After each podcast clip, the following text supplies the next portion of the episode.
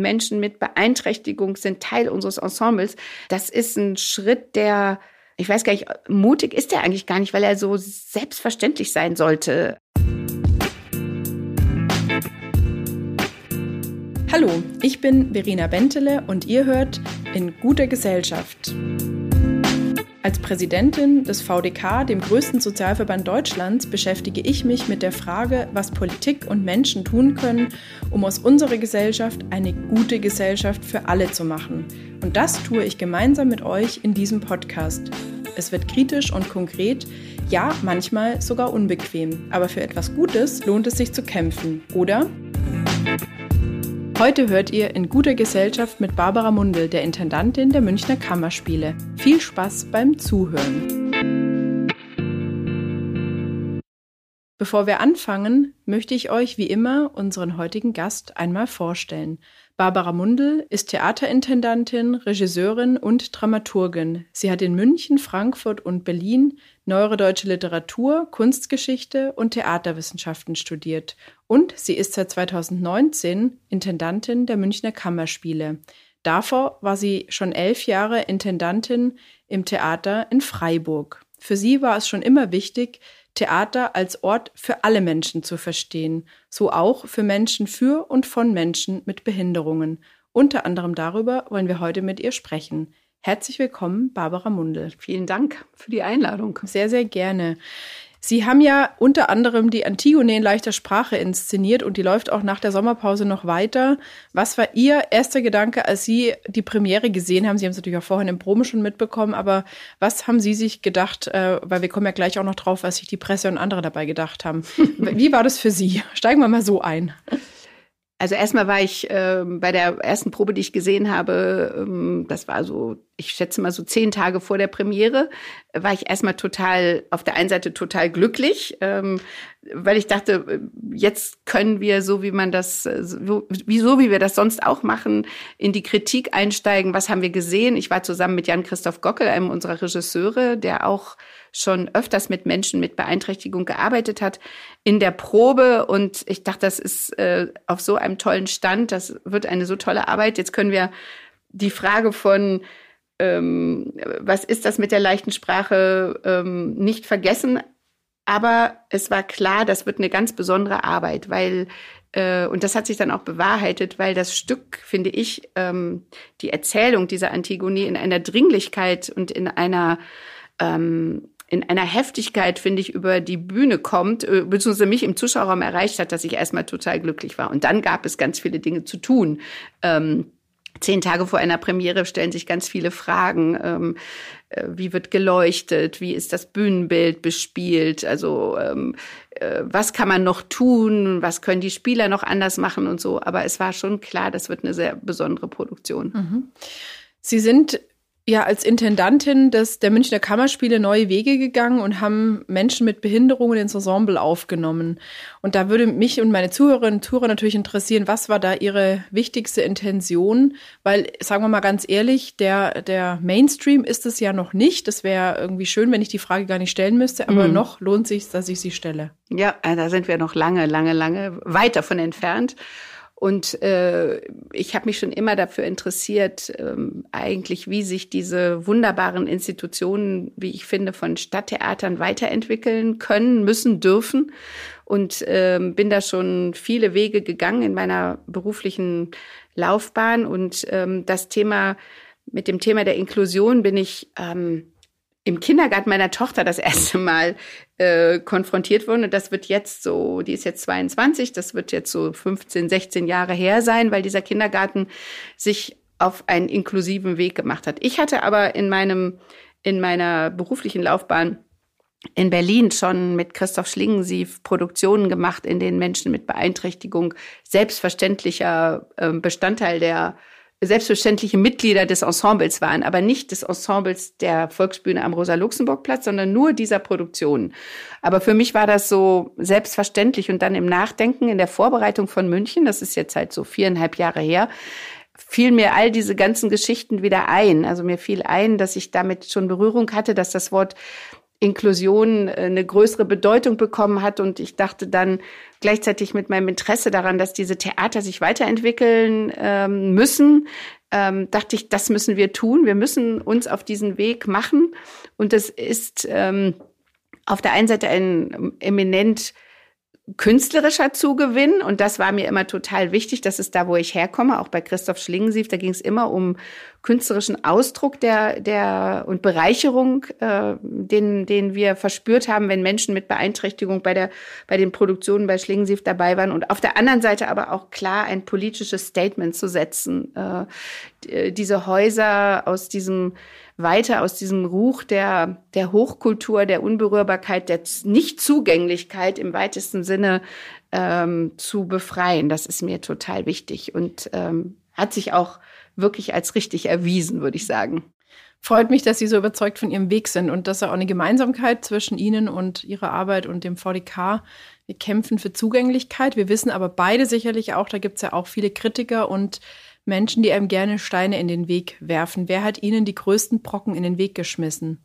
Die eigenen Leute, die Medien, die Förderung, die vielleicht nicht gekommen ist, äh, die man gebraucht hätte. Was waren die Brocken in ihrem Weg? Also der größte Brocken, glaube ich, ist, ist, ist man erstmal selber mhm. ähm, ähm, sozusagen oder oder so das Team oder ja, wie, wie soll ich das sagen? Gar nicht so sehr die Mitarbeiter der Kammerspiele, weil man natürlich merkt, wenn man sich auf den Weg macht, erstmal sehr mutig zu sagen, wir äh, wir wir fragen ähm, Spielerinnen mit Beeinträchtigung ähm, und laden sie ein, Teil des Ensembles zu sein und und dann merkt man, wie wenig man weiß, äh, wie wenig wir wiss, wussten über die Bedürfnisse der Einzelnen, der Individuen, wie wenig wir wussten ähm, über, äh, was wir für äh, Dinge zur Verfügung stellen müssen, dass, dass äh, Menschen überhaupt bei uns arbeiten können. Ähm, und das andere ist sicherlich dann, das haben wir nicht unterschätzt, aber der Weg war lang bis jetzt, also lang. Wir sind jetzt drei Jahre zugang, davon waren zwei Jahre Corona. Und diese zwei Jahre Corona waren, glaube ich, so der größte Brocken, ähm, das Thema Inklusion im Haus zu verankern, die Mitarbeiter weiterzubilden, die Mitarbeiter in die Lage zu versetzen, in einen selbstverständlichen Kontakt zu kommen äh, mit Menschen mit Beeinträchtigung. Das war extrem schwer und hat zu vielen Missverständnissen geführt. Aber inzwischen, glaube ich, ist das Haus auf einem tollen Weg. Ähm, wir haben vor Gesundheit. Sorry. Wir haben vor vier Wochen einen großen Abteilungstag, nennen wir das. Das ganze Haus ähm, hat Workshops, äh, sich für Workshops eingetragen. Katie O'Reilly war da und hat einen Workshop gegeben ähm, und eine Speech für das ganze Haus, warum Inklusion eine Bereicherung ist. Und äh, 250 Mitarbeiter haben dann verschiedene Workshops zu den Themen rund um Inklusion gemacht, sehr unterschiedlich. Und ich habe das Gefühl, mit großer Begeisterung Rückmeldung, wirklich alle haben gesagt, das war total wichtig und hat ihnen die Dimension dessen, was wir da tun, überhaupt erstmal gespiegelt. Ähm, das war wirklich ganz, ganz toll. Und das hätte eigentlich früher stattfinden müssen und ging durch Corona nicht. Und das andere ist sicherlich so Presse gewesen jetzt, äh, die, ähm, denen es auch schwerfällt, eine Sprache zu finden für, mh, mm, für das, was passiert, wenn Menschen mit Beeinträchtigung ähm, künstlerisch auf, auf der Bühne, auf den Bühnen der Münchner Kammerspiele ähm, arbeiten und zu sehen sind. Das ist aber auch auf einem Weg, glaube ich. Also ich glaube, da bewegen sich die Dinge so langsam. Und das andere ist sicherlich am Ende des Tages ist es dann das Geld. Wir haben sehr viel Förderungen einholen können. Ähm, aber das ist zum Teil extrem bürokratisch, gerade wenn es um Baumaßnahmen geht. Für uns äh, Veränderungen im Bau, das ist irrwitzig aufwendig ähm, und bürokratisch. Und das andere ähm, ist jetzt die langfristige Verankerung, ähm, weil wenn man, wenn wir Förderungen bekommen zusätzlich, dann laufen die aus nach drei Jahren oder je nachdem, wie die Fördermodelle sind. Äh, wenn es künstlerische Förderungen sind, ist man froh, wenn es drei Jahre sind. Und äh, wie schaffen wir das jetzt, das, was wir da sozusagen benötigen, in unserem Etat zu verankern? Äh, weil das ist dann schon so Personalkosten, zusätzliche Personalkosten und Sachkosten ich würde mal sagen, so von 500.000 Euro, die werde ich nicht automatisch und einfach so in unserem Budget, aus unserem Budget rausschwitzen können. Und das ist so das, was mich jetzt anfängt zu beschäftigen. Ich muss gucken, wie wir das langfristig verankern. das Thema Inklusion im, ähm, ja, in den Münchner Kammerspielen. Okay, also bei dem Thema Förderung und äh, Unterstützung bleiben wir gleich. Ich habe aber eine Zwischenfrage, ja. die mich schon interessiert. Es gab mal eine Zeitschrift, wir nennen aber natürlich keine Namen, die hat mal geschrieben, Theater ohne Gefühl und Verstand zu einer ihrer Inszenierungen. Ähm, hätten Sie so eine krasse Gegenwehr beispielsweise auch der äh, von Teilen der Medien erwartet, äh, die ja wirklich ähm, über die inklusive Inszenierungen oft nicht sehr viel Gutes geschrieben haben, ähm, dass hier auch, wie hier mit der Sprache umgegangen wird und anderes mehr. Ja. Ich fand das hochgradig irritierend, ähm, weil ja Kunst hat viele Facetten, aber offensichtlich war sich da waren sich da viele Journalistinnen und Journalisten aus dem Kulturbetrieb nicht zu schade, das äh, völlig absurd zu finden. Hätten Sie damit gerechnet? Nein, ganz ehrlich nicht, weil ich habe nicht gedacht, dass man, dass das noch so ein Thema ist und äh, dass es keine Möglichkeit gibt, eine Sprache zu finden, die das angemessen beschreibt. Das hat mich total überrascht. Ich hätte damit, ich habe äh, auch beim Publikum, das ist ja nicht nur in der Presse, es gab auch beim Publikum schwere Irritationen. Äh, ich glaube, das löst sich so ganz langsam auf. Äh, so jetzt nach drei Jahren ist da, glaube ich, Bewegung, aber es ist immer noch diese, dieses ähm, so dieses Gefühl, dass das, ist das wirklich Kunst? Ist das Sozialarbeit? Können, also diese, diese Fragestellung, die liegt noch immer, ähm, liegt noch immer, immer wieder im Raum. Und äh, deswegen freue ich mich dann über so, so, so einen Preis an Johanna Kapp auf, ähm, gerade diesen Therese Giese-Preis von Edgar Selge zum Beispiel, der ganz klar beschreiben kann, warum er Johanna Kappauf als Schauspielerin auszeichnet. Das ist ähm, eine ihrer Schauspielerinnen ja. mit äh, Behinderung, ja. die bei Ihnen im Ensemble ist und die gerade diesen äh, Genau, das Preis ist schon ein bisschen her. Der mhm. Therese Gieser Preis ist ein bisschen her, ein paar Monate, aber das sind schon so wichtige Schritte, finde ich, mhm. dass das oder Luzi Wilke, ähm, eine Spielerin in unserem Ensemble mit schwerer körperlicher Beeinträchtigung, die den den Faustpreis bekommen hat mhm. oder so, wo man so merkt, da tut sich was ähm, und trotzdem glaube ich, ist das für als Publikum noch immer ähm, eine Herausforderung. Mhm. Also mich hat's wirklich irritiert, weil ich der Kunst etwas mehr Offenheit gewünscht hätte. Zugetraut will ich nicht sagen, weil ja gerade Theater oft was auch für einen bestimmten für eine bestimmte Klientel mit einem bestimmten Bildungsanspruch ist, äh, aber ich hätte es mir tatsächlich gewünscht. Ja, ich hätte aber, auch gewünscht, dass das mehr gefeiert wird als, ja eine neue Aus, also eine Erweiterung unserer mhm. Ausdrucksmöglichkeiten. Mhm. Ich hätte nicht gedacht, dass das so ein steiniger Weg ist. Ich glaube, wir werden das schaffen.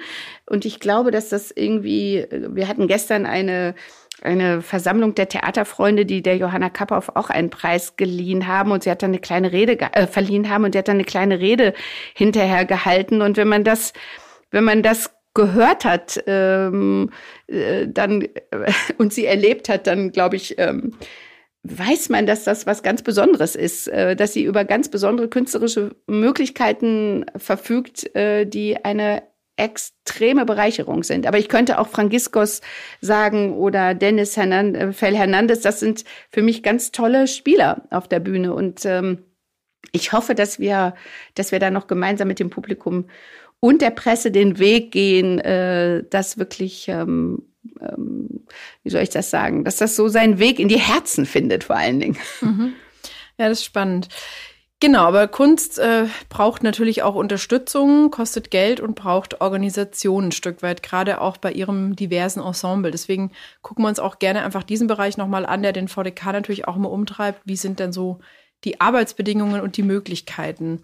Jetzt haben Sie vorher schon gesagt, Sie haben äh, auch aus verschiedenen Fördertöpfen finanzielle Mittel bekommen, weil natürlich die gleichberechtigte Teilhabe an der Gesellschaft auch ein wichtiger Grundsatz der UN-Behindertenrechtskonvention ist hat zum Beispiel auch die Kulturstaatsministerin einen äh, Fonds aufgelegt für die Vermittlung kultureller Teilhabe und Integration. Mhm. Das ist vielleicht auch ein Topf mit drei Millionen, aus dem Sie auch Geld bekommen haben. Es gibt sicherlich andere Fördermöglichkeiten. Die aber das hat ja Stiftung hat jetzt auch ähm, mhm. so ein Modellprojekt aufgelegt, bei dem wir mit mhm. dabei sind, ja. Mhm. Genau, aber es gibt ja auch ein Stück weit Grenzen. Wo sind für Sie vielleicht noch so die, die größten Herausforderungen, gerade wirklich auch im äh, zur Verfügungstellung von, von Arbeit Arbeitsplätzen oder von der, im Bereich Schaffung von Arbeitsplätzen für Menschen mit Behinderungen, die teilweise auch Assistenz vielleicht benötigen, die natürlich auch vielleicht nicht ganz so gut auch mal überbrücken können, wenn mal die Spielzeit vorbei ist und der Job eben nicht mehr äh, da ist und nicht unbefristet da ist. Wie gehen Sie mit diesen Herausforderungen um?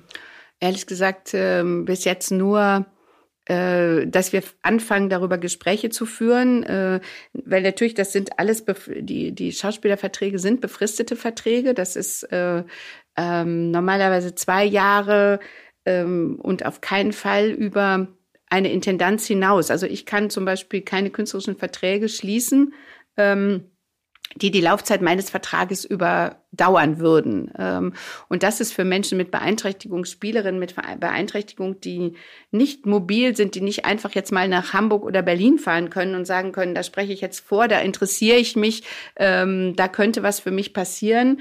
Äh, was Interessantes, ein, ein großes Thema, für das ich auch noch keine Antwort habe, ehrlich gesagt. Also ähm, wie wir das handeln sollen und äh, wie wir das, ähm, wie wir das sozusagen, ähm, mh, mm, wie wir damit umgehen. Das ist, äh, weil wir ja ein, wir stehen sowieso vor besonderen Herausforderungen in einem Stadttheater, weil anders als die Ensembles, die ähm, vor allen Dingen, also wie Rambazamba, wie ähm, Hora in der Schweiz oder so, diese Ensembles, die ähm, als Werkstätten funktionieren, aber dann nur mit, nur in Anführungsstrichen, äh, Menschen mit Beeinträchtigung ähm, als Ensemble haben.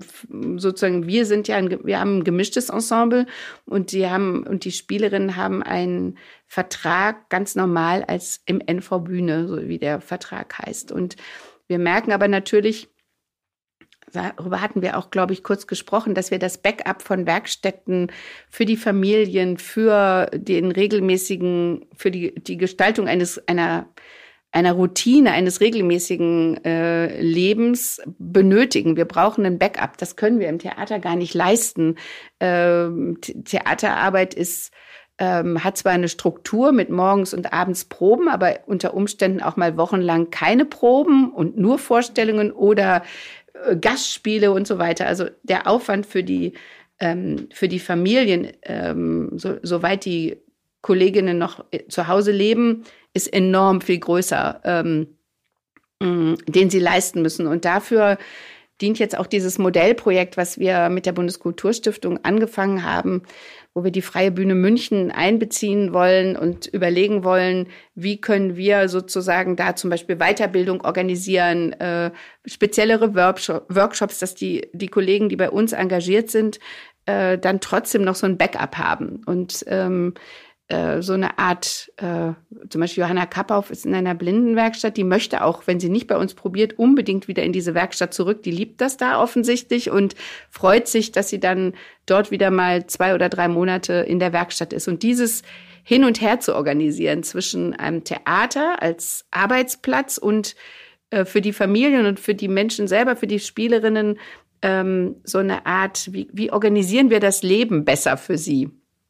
Ich weiß nicht, ob ich mich äh, Sie, Sie drücken sich kann. gut aus, genau. Vielleicht nochmal für die Zuhörerinnen und Zuhörer. Das, äh, dieses Modell Werkstatt bedeutet ja für die Menschen, dass sie da wirklich einen geschützten Arbeitsbereich ja. haben. Bei Ihnen wiederum ist es ja der sogenannte erste, erste Arbeitsmarkt, Arbeitsmarkt ja. also wirklich ein reguläres Arbeitsverhältnis. Und da wird dann die Diskussion über Inklusion natürlich auch immer spannend und auch ein bisschen schwierig, wenn man dann die Frage stellt, äh, wie ist so die Vergleichbarkeit für alle anderen Spielerinnen und Spieler bei Ihnen, sind natürlich die Verträge auch unsicher. Ja. Also hätten Sie wohl nicht die Möglichkeit ähm, zu sagen, die äh, Spielerinnen und Spieler mit Behinderung bekommen andere Verträge, unbefristete und die ohne Behinderung müssen befristete Verträge weiternehmen.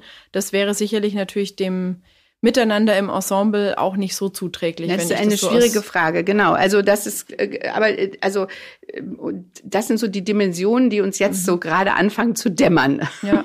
Äh, und die Herausforderungen, vor denen, vor denen wir stehen. Und natürlich sind das eh begrenzte Arbeitsplätze. Unser Ensemble sind so 25 bis 28 äh, Spielerinnen jetzt und, ähm, und der Markt ist wahnsinnig begrenzt. Also ähm, für Menschen mit Beeinträchtigung. Wenn ich jetzt sage, die sind, die haben einen lebenslangen Vertrag, sind nicht kündbar, dann kommt, wie viele, wie viele Menschen mit Beeinträchtigung ist gut für so ein Ensemble? Wie, wie, wie, wie, wie geht das? Wie divers? Wie viel halt, halten wir alle zusammen aus? Wie viel bewältigen wir gut? Das sind ja auch große individuelle Unterschiede, Bedürfnisse, Fragestellungen, ähm, ähm, äh, die Frage nach Assistenz, äh, nach wie viel Selbstständigkeit, wie viel, also so, das sind ganz viele unterschiedliche Fragen, die, die sich da stellen. Und ähm, ich, wir haben jetzt, glaube ich, ähm, sechs Kollegen mit Beeinträchtigung, sehr, sehr unterschiedlich bei uns im Ensemble. Und, ähm, und ich glaube, das ist so, sozusagen, das ist das, was wir so schaffen und wo wir uns gut kümmern können. Die, also schaffen bedeutet gut besetzen, ne? dass die auch alle was zu tun haben und genug zu tun haben und, äh, und, und gleichzeitig aber auch nicht überfordert. Also der, der Punkt der Überforderung ist ja auch ein Thema. Körperliche ähm, Herausforderungen, ähm, mentale Herausforderungen, ähm, ganz viele Fragen, die sich da stellen. Und, mhm. ähm, und ich glaube, ähm, das ist das, äh, wo wir jetzt ähm, so anfangen müssen, drüber nachzudenken. Aber auch in diesem Modellprojekt, was ich schon erwähnt habe von der Bundeskulturstiftung, sind mehrere Institutionen, sind insgesamt, glaube ich, acht immer so Partner. Wir sind mit der Freien Bühne, Hora, äh, nee, nicht Hora, Quattora ist in der Schweiz, äh, Rambazamba ist mit dem Deutschen Theater in Berlin und da geht's ganz stark auch um so Erfahrungsaustausch mhm. und also solche Fragen, um, um für die Zukunft das besser aufzustellen. Was ich mich ja frage, ein bisschen ketzerisch jetzt, sollte überhaupt der Staat eigentlich Kultur fördern, die nicht divers, inklusiv, integrativ ist, also die nicht äh, dieses Thema eben wirklich auch als ein wichtiges erachtet? Weil andersrum gesprochen, so haben Sie gerade das Thema, dass Sie im Prinzip vielleicht nicht ganz allein lösen müssen, weil sie in diesem Projekt sind, aber wenn alle Theater in Deutschland, alle Kulturbetriebe wirklich inklusiv arbeiten würden, wäre es ja natürlich auch viel einfacher ja. zu sagen, bei uns gibt es vielleicht im Moment keine passende Rolle, aber geh nach Augsburg oder whatever, nach Landshut oder woanders hin, äh, da gibt's ja auch noch Möglichkeiten. Natürlich, klar, immer in dem Wissen muss es natürlich auch organisatorisch gehen für Menschen mit Behinderungen, ja. einfach mal umzuziehen, aber die Beschränkung ist ja allein schon deswegen da, weil es natürlich schon extrem wenige immerhin äh, weiterhin gibt, Institutionen, die das Thema Inklusion für sich als einen Markenkern anerkennen und dann eben auch fördern. Ja, da kann ich Ihnen nur recht geben. Sie, die, Sie, Sie hatten mir diese Frage in der Vorbereitung ja schon geschickt.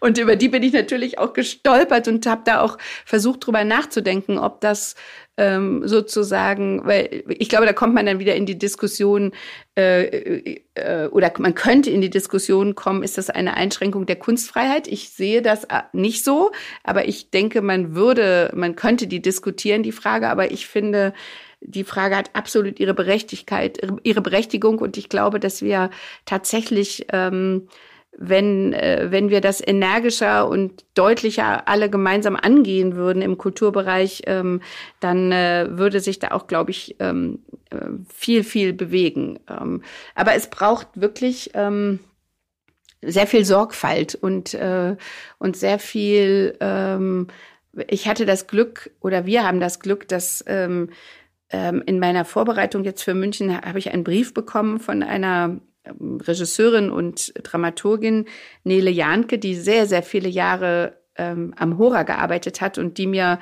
quasi ins Gewissen geredet hat in diesem Brief mhm. und äh, gesagt hat, äh, wenn Sie fangen jetzt neu an, Frau Mundel, an den Kammerspielen und äh, ne-, nehmen Sie sich doch dieses, The Sie müssen sich dieses Themas annähen und ich bin auch gern bereit, mit Ihnen ein Gespräch zu führen und so. Und das habe ich dann auch gemacht. Ich bin dann nach Zürich gefahren, habe mich mit ihr getroffen und das war sozusagen ein weiterer Auslöser jenseits meiner Biografie, dass ich das Gefühl hatte, ähm, da gibt es einen Menschen, wenn ich den gewinnen kann, mit nach München zu kommen, dann habe ich jemanden, der in der Arbeit mit äh, mit Menschen mit geistiger Beeinträchtigung eine große Erfahrung hat und der der uns ähm, der uns begleiten kann und der uns herausfordern kann auch ähm, und es ähm, äh, so eine Art von ähm, ja und das ja, und das macht sie in großartiger Art und Weise. Und ich glaube, das brauchte es auch für uns, äh, weil wir sind schon manchmal, mh, mm, ja, war es ganz schön knapp. Mhm. sie hatten irgendwann mal gesagt, dass es in diesen schwierigen Zeiten mehr mutiges Theater braucht. Was braucht? Was meinen Sie konkret damit? Was ist mutiges Theater für Sie? Ja, das ist eine gute Frage. Manchmal sagt man Dinge. Ja, ähm, äh, was ist mutiges Theater? Aber ähm, ich glaube, für mich ähm, äh, ist diese Frage von äh, welche, also ich weiß nicht, ob das mutig ist, aber das ist etwas, was mich umtreibt in dem Zusammenhang. Diese Frage von, welche Geschichte erzählen wir auf der, welche Geschichten erzählen wir auf der Bühne und wer darf sie miterzählen und wer ist Teil dieser, ähm, dieser Erzählung und äh, diese, dieses, ähm, äh, keine Angst haben vor, ähm, vor oder, oder ja, letztendlich keine Angst haben davor, dass man etwas, einen Raum betritt, äh, äh, den wir versucht haben zu betreten, indem wir gesagt haben, Menschen mit Beeinträchtigung sind Teil unseres Ensembles. Das ist, ähm, mm, das ist, glaube ich, wie, äh, und zu sagen, wir, wir, das ist großartig, weil es bereichert uns ähm, in, de, in, in unseren künstlerischen Ausdrucksmöglichkeiten. Das ist ein Schritt, der, ähm, ich weiß gar nicht, mutig ist er eigentlich gar nicht, weil er so selbstverständlich sein sollte. Aber, aber diese, ähm, in diesem Fall war das, glaube ich, so, weil wir wussten nichts und haben es gemacht. Das war vielleicht ähm, mhm. der mutige der, Schritt. Der mutige mhm. Schritt oder so. Ähm, und wenn ich alles gewusst hätte, was da auf mich zukommt an Fragestellungen, wenn ich das alles hätte ähm, vorher abgesehen und nicht gesagt hätte, nee, das müssen wir jetzt machen, äh, sonst passiert einfach nichts, ähm, dann äh, hätte man es wahrscheinlich nicht gemacht. Manchmal muss man Dinge Gut, dass tun. Sie nicht alles wussten. Da bin ja. ich jetzt aber froh und die, äh, das Publikum und ihre Schauspielerinnen und Schauspieler auch. Thema Publikum, jeder darf Geschichten erzählen oder kann sie erzählen, hat ein Recht, sie zu erzählen. Wie sieht's denn aus mit der Zugänglichkeit, die Geschichten zu erleben, zu verstehen? Sie haben, wie gesagt, Inszenierungen in leichter Sprache, was ich super finde, auch für Menschen, nicht nur mit äh, kognitiven Beeinträchtigungen, sondern auch für Menschen, die vielleicht die deutsche Sprache gerade erst lernen und ja. so weiter, die vielleicht noch nie im Theater waren und für die diese goethische oder schillersche oder sonst wie Shakespeare'sche Sprache eh schwierig ist, ähm, ist das auch eine gute Sache. Also finde ich in der im Punkt der Vermittlung ja auch fürs Publikum ja. toll. Aber vielleicht können Sie auch noch mal ein bisschen was sagen zur Zugänglichkeit Zu auf der Angeboten. anderen Seite für das Publikum. Ja. Was kann denn da auch Ihr diverses Ensemble bringen? Aber was machen Sie da vielleicht auch für spezielle Inszenierungen. Genau, da, da, sind wir jetzt, also wir sind auf der einen Seite dabei, auch unsere Angebote für diverse Gruppen von Menschen zu verbessern. Ähm, also wir haben jetzt angefangen mit ähm, Tastführungen und Audiodeskriptionsaufführungen. Äh, das ist irgendwie wirklich, ähm, wird das ist viel Arbeit im Hintergrund, dass man, weil man erstmal die Menschen darauf aufmerksam machen. Niemand vermutet das ja in so einem Betrieb wie den Münchner Kammerspielen erstmal. Und das ist aber so jetzt auf so einem Weg, wo ich sage, ich habe heute gerade ein Gespräch geführt mit einer mit einer Kollegin, zu sagen, wie, wie schaffen wir es jetzt, diese Angebote auch wirklich so regelmäßig, einmal im Monat Audiodeskription, dann wollen wir unbedingt in das Thema der Gebärdensprache äh, stärker rein. Wir haben, äh, wollen das Festival, was es gibt, ein kleines Festival hier für ähm, für ähm, Theater mit äh, für Menschen mit ähm, die die Gebärdensprache lesen mhm. äh, und äh, das wollen wir, äh, ich glaube, nächste, nächste Spielzeit dann bei uns zu, zu Gast haben und Gastgeber sein für dieses Festival und uns da auch noch auf einen, äh, auf einen breiteren Weg machen, sozusagen diese Angebote zu verbessern. Es geht jetzt darum, dass wir zum Beispiel so eine 360-Grad-Führung auf unserer Homepage versuchen hinzukriegen. Wie geht das überhaupt, dass man sich das besser vorstellen kann, wenn ich komme ich mit Krücken, komme ich mit Rollstuhl, wie geht denn das, was muss ich denn da alles tun, äh,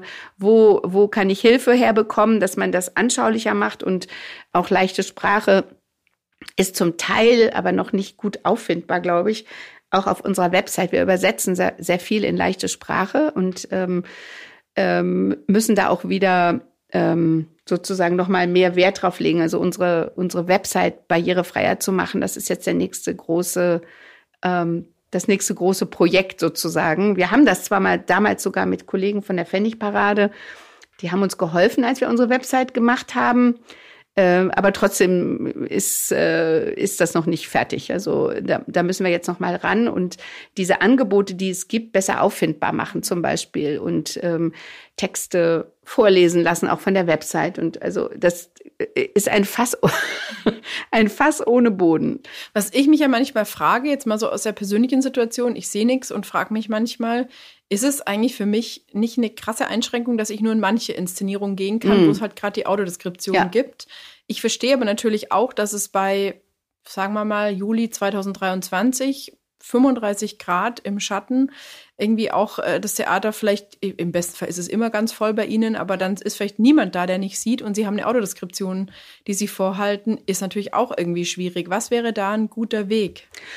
Also unser Traum ist natürlich, dass man das individuell, man kommt ins Theater und hat einen, kriegt ein, ein Device. Ähm, und ChatGPT. Ja, genau, der sozusagen äh, ähm, auf Abruf zur Verfügung steht. Ähm, das ist eigentlich das, wo wir hinwollen und hin müssen. Ähm, jetzt gibt es natürlich, äh, das haben wir auch getestet, also so automatisierte Übersetzungsprogramme. Da ist man nicht wirklich glücklich damit, ähm, weil natürlich das, was auf der Bühne passiert, oft nicht so, man muss Menschen dran setzen, mhm. um es gut übersetzen zu lassen und, ähm, und nicht unter sozusagen so, ähm, ähm, ja, weil das finde ich auch blöd, wenn das dann unter Wert ist ähm, und die Übersetzungen nicht gut sind. Aber ich glaube, da tut sich gerade was und ich hoffe, dass wir das schaffen, ähm, da ähm, quasi die unterschiedlichen Möglichkeiten auf Nachfrage anzubieten. Wir haben das schon mit ähm, Ach, jetzt komme ich nicht auf den Spezial. Also wenn man schlecht hört, mhm. ähm, äh, Induktionsschleife, Induktionsschleife mhm. das gibt es. Darüber kann, können wir auch Texte ganz gut ausspielen. Mhm. Ähm, und ähm, und ähm, insofern, also ich glaube, wir sind da auf so einem, wir versuchen das zu verbessern. Und ähm, unser Traum wäre das tatsächlich, ähm, das immer anzubieten. So, aber das wird noch ein bisschen dauern. Okay, also ich fände es schon mal traumhaft, wenn man es einfach anmelden könnte und es dann gehen würde. Und ich bin ja. sicher, Sie wären zuverlässiger wie die Deutsche Bahn mit den Umsteigehilfen. Also ja. ich glaube an Sie, Frau Mundel. so, wir haben. ja, das ist ja, äh, diese Ansagen ist ja, äh, es gibt ja kein, kaum ein Zug mehr, der das nicht, wo man, wo man äh, den man findet, wo man sagt, äh, gibt keinen mehr, oder? Fast genau. Je. Das ja, ist, es ist tatsächlich jetzt für mich eine Erleichterung, dass Sie nicht Intendantin der Deutschen Bahn sind. Da hätten wir noch viel zu besprechen. Hätten wir so auch, aber äh, wir kommen natürlich jetzt auch noch zu meiner Lieblingsrubrik, die ich mit jedem Gast und jeder Gästin mache. Und das ist die Rubrik mit fünf Sätzen. Ich gebe Ihnen Anfang vor und Sie dürfen den Satz gerne beenden. Kommata sind erlaubt, Bandwurmsätze über mehrere Zeilen. Sie als Germanistin würden das hinkriegen, auch den wieder zu schließen. Ich schaffe sowas auch. Aber wir versuchen es in einem Satz. Also, erstens, Theater und Politik. Ist manchmal wie Feuer und Wasser. Die Jugend von heute ist besser als ihr Ruf. München und die Kammerspiele sind für mich eine komplizierte Liebesbe äh, Liebesbeziehung.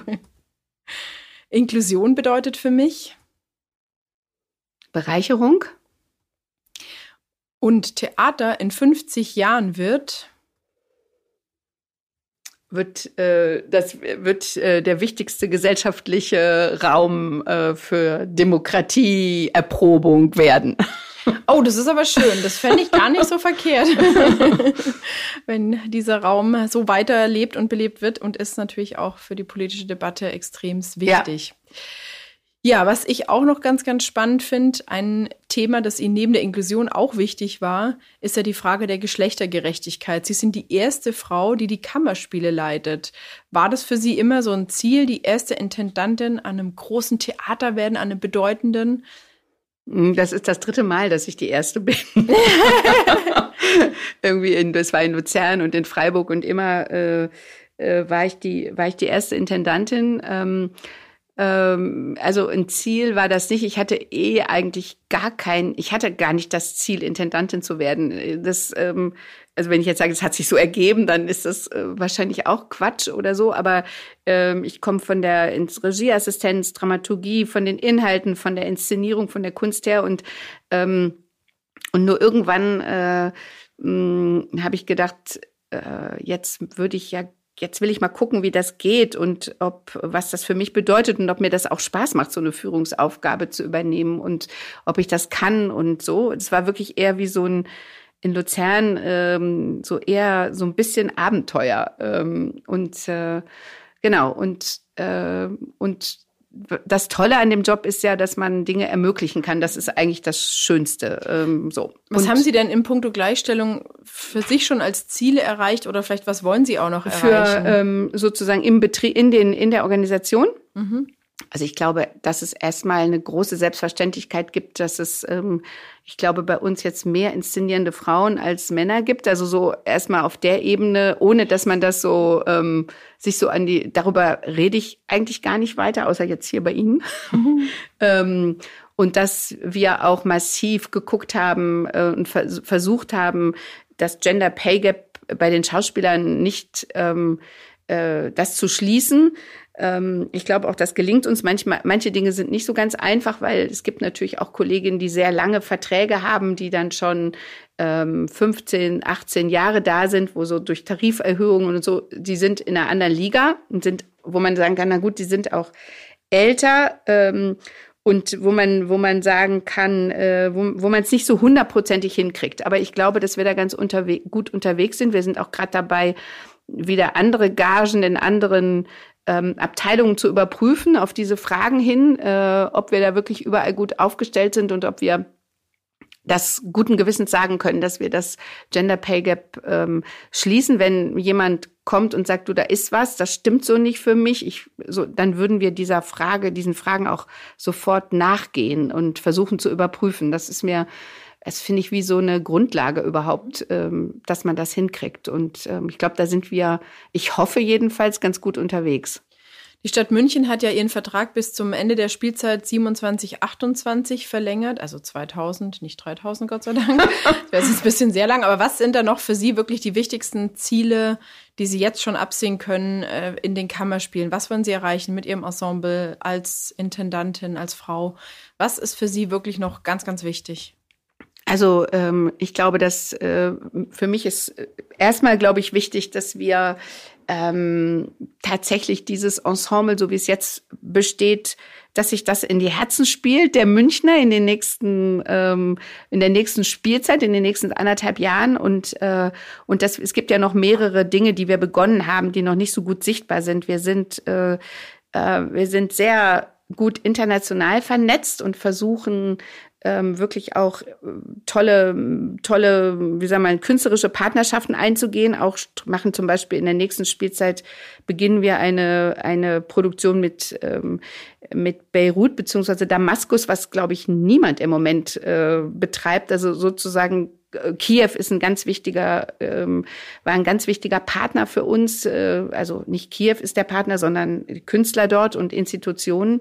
Heute ist in der Süddeutschen Zeitung ein großer Artikel äh, von einer, einer Reise, äh, die einer unserer Regisseure nach Kiew gemacht hat, ähm, Jan-Christoph Gockel. Also diese, das Hingucken da, wo es schwierig ist, ähm, dass weiterhin ähm, auch der Stadt München Geschichten aus dieser Stadt heraus zu erzählen, die vielleicht bis jetzt nicht erzählt wurden. Äh, wir haben dieses ähm, Female Peace Palace gemacht, wo es um Friedensforschung ging, um diese frühe Frauenbewegung, ähm, um diesen Friedenstag in äh, Friedensdemo in Den Haag 1915, sozusagen diese diese anderen Geschichten zu erzählen, ähm, die die so, sozusagen ähm, Gegenwart oder Zeitgenossenschaft und ähm, Vergangenheit miteinander verknüpfen und ähm, zeigen, dass es Traditionen gibt, die in dieser Stadt und in diesem Land ähm, nicht mehr erzählt werden. Das hat ganz viel mit dem oder wurden mit dem Nationalsozialismus zu tun, der viele